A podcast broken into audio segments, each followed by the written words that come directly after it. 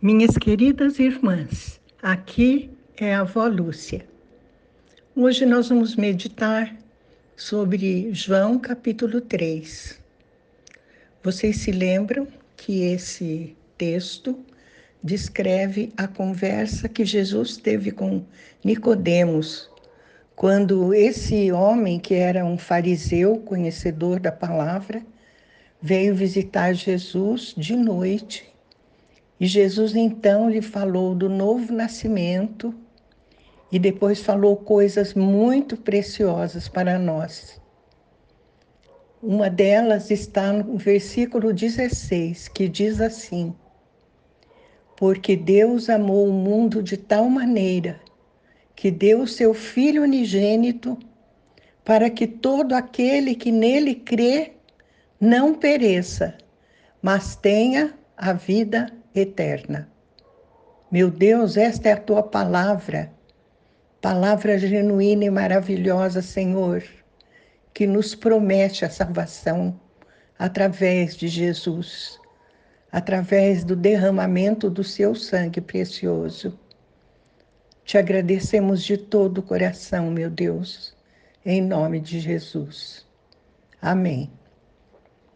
Vejam, minhas irmãs, foi dessa maneira que Deus amou o mundo, que o Pai amou o mundo, dando seu Filho, seu único Filho, para que todo aquele que tenha fé nele, todo aquele que nele crê, não morra, não morra, mas tenha a vida eterna.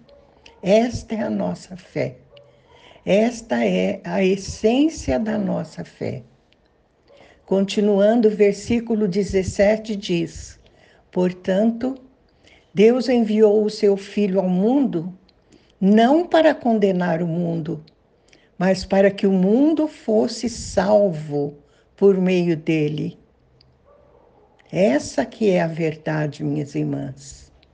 Deus enviou o seu Filho para salvar o mundo, para salvar o mundo para que tivéssemos uma chance de ter a nossa conta de pecados descontada e lavada e purificada pelo sangue precioso de Jesus.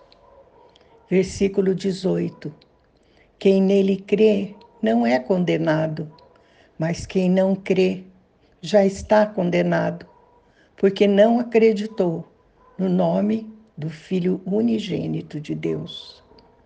Você conhece alguém que não crê, minha irmã? Ore muito por ele. Ministre a palavra a ele. Porque essas pessoas já estão condenadas, os que não têm fé. Somente os que creem não serão condenados. Somente os que creem acreditam no nome do Filho unigênito de Deus.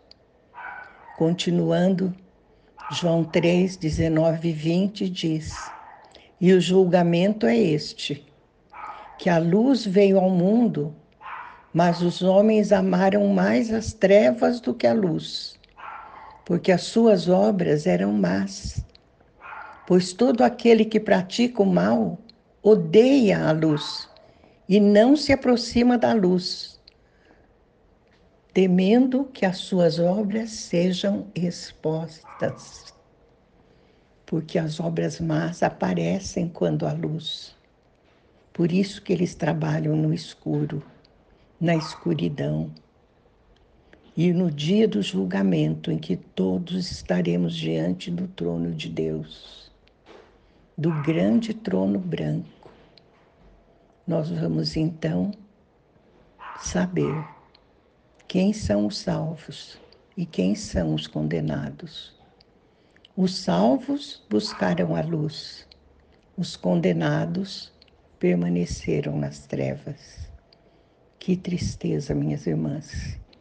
Enquanto é tempo, oremos por nossa família, por nossos vizinhos, por nossos conhecidos que ainda não conhecem a Jesus, porque é só dessa maneira que existe salvação. Versículo 21. Mas quem pratica a verdade vem para a luz, para que se veja claramente que as suas obras são realizadas em Deus. Glória a Deus por isso.